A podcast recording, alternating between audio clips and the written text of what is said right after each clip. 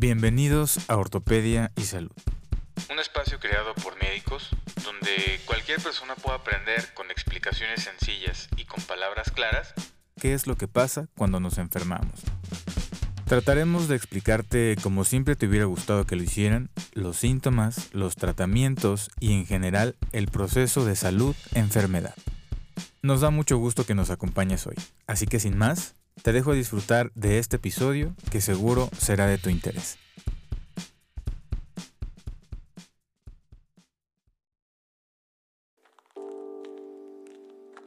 Si podemos hacer movimientos como caminar, correr, hablar, hacer cosas con las manos, entre muchas otras actividades, es gracias a las articulaciones. Estas se definen de una manera muy sencilla como la estructura anatómica que permite la unión entre dos huesos. Yo soy el doctor Caleb Mondragón, médico cirujano, y actualmente me encuentro inscrito al curso de posgrado de la UNAM en la especialidad de traumatología y ortopedia. Me puedes encontrar en Instagram como dr.calebmondragón. En este episodio del podcast Ortopedia y Salud las articulaciones serán las protagonistas. Te voy a contar generalidades de estas, pero sobre todo qué es lo que pasa cuando se desgastan, ya sea por la edad o por un exceso de uso. Bien, es cierto que las articulaciones nos permiten movernos, pues son los puntos de unión entre los componentes del sistema óseo. Sin embargo, no actúan solas, necesitan el apoyo de ligamentos para estabilizarlas, de músculos que generen el movimiento y de un componente que funciona como amortiguador evitando que los huesos rocen entre sí. Este elemento del que hablo se llama cartílago, que entre muchas otras cosas está formado de agua, colágeno y condrocitos. Estos últimos, los condrocitos, son células encargadas de que el cartílago funcione adecuadamente al producir el colágeno, que forma una especie de red que le da la capacidad al cartílago de soportar las cargas y el roce constante. Pero como todo, con el paso del tiempo el condrocito se cansa y esa habilidad de producir colágeno, entre muchas otras cosas, por supuesto, disminuye y por ende la resistencia a las cargas y al roce también lo hace dando paso al desgaste del cartílago.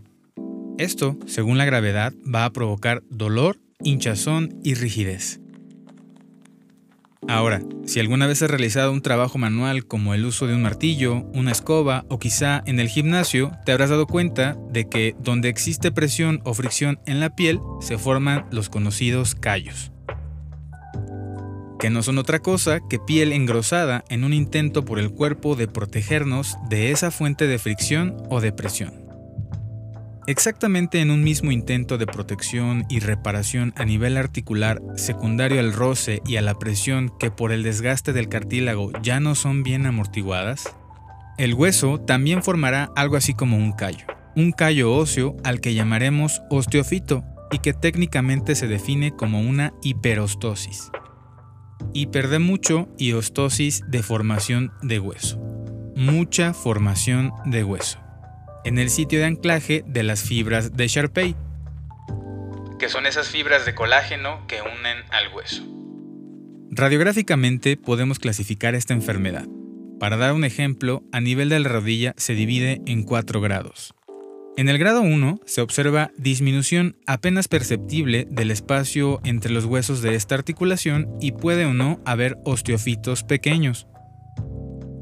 En el grado 2 se aprecia una disminución del espacio un poco más marcada, acompañada, ahora sí, de osteofitos pequeños. Estas dos características irán aumentando en los grados 3 y 4 de la enfermedad hasta que el espacio articular sea nulo lo que implica un roce severo entre los huesos. Y existan osteofitos cada vez más abundantes y más grandes.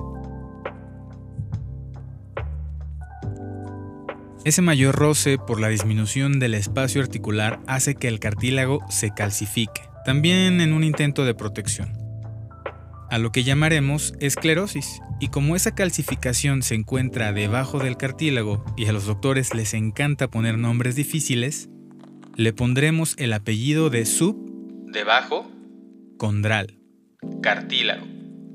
teniendo entonces esclerosis subcondral cada vez más marcada según aumenta el grado de la enfermedad. Puedes darte una vuelta en el Instagram de Ortopedia y Salud, donde vas a encontrar un par de imágenes que te ayudarán a dejar las cosas más en claro.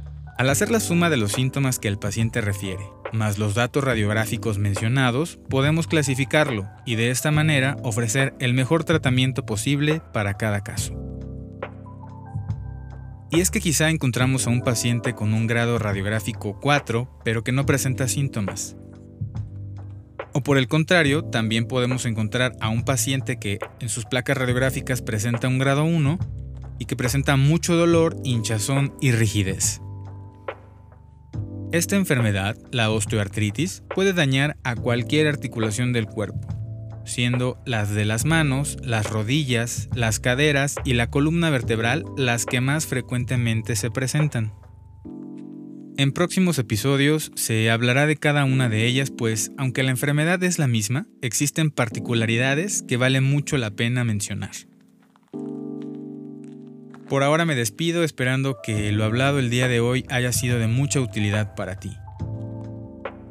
Soy el doctor Caleb Mondragón, nos escuchamos en un próximo episodio.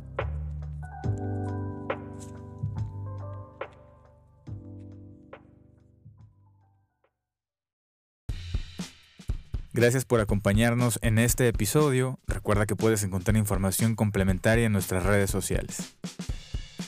Nos encuentras como Ortopedia y Salud en Instagram y Facebook. También puedes escribirnos a través de estos medios si te gustaría que habláramos de alguna enfermedad o tema en particular. Te invitamos a compartir nuestro contenido a quien pudiera serle útil. Nos escuchamos la siguiente semana con un episodio nuevo de Ortopedia y Salud. Que tengas un excelente día.